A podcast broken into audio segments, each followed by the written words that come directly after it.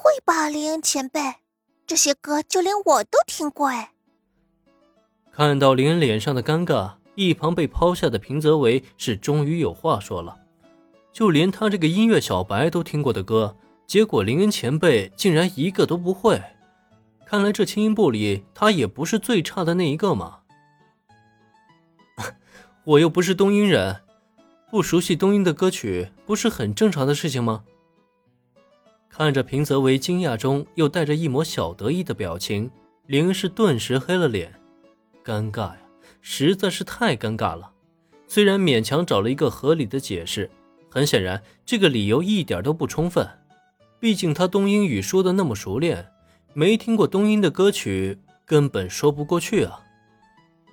那，要不就选林恩前辈熟悉的歌，我来配合前辈。说到底，还是秋山林这个妹子最懂得安抚人心了。和表情夸张的平泽唯不同，她倒是很体贴的表示愿意配合林恩。但问题是。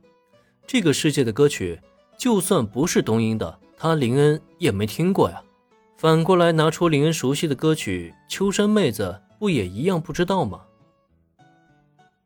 咳 咳呃，不用了，我找下曲谱看一看。如果不是什么太高难度的歌，应该看一遍也就会了。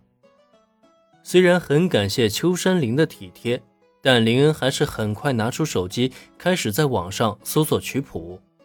毕竟有着职业音乐人的实力，看谱识曲简直再轻松不过了。林恩前辈真的没问题吗？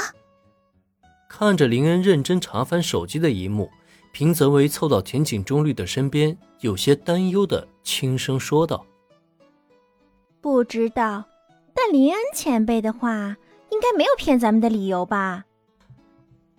林恩刚刚表现的的确有些丢人。这让田井中律也不由得紧张了起来。虽然今天是第一次认识，可从接触到现在，林恩留给他的一直都是正面的印象。他实在是想象不到，如果这一切都是伪装的话，这位林恩前辈所做的一切又究竟是为了什么呢？内心的本能让田井中律还是希望林恩没有撒谎。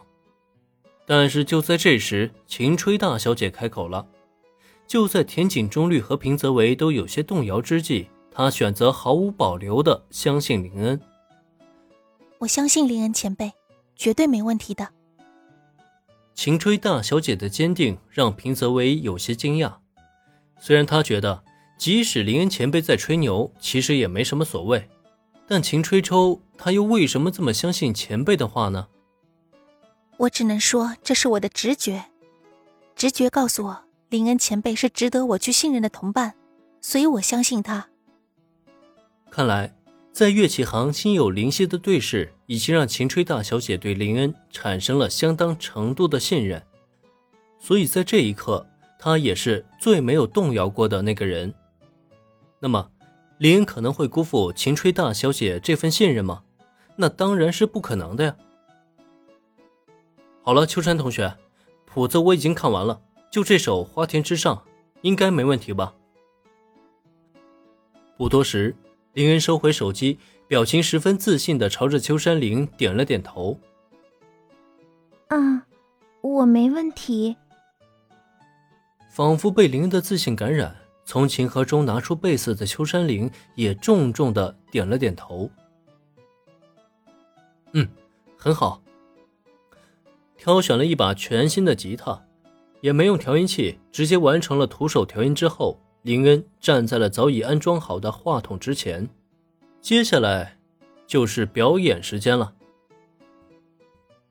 本集播讲完毕，感谢收听，免费不易，您的评论与分享是我坚持下去的最大动力。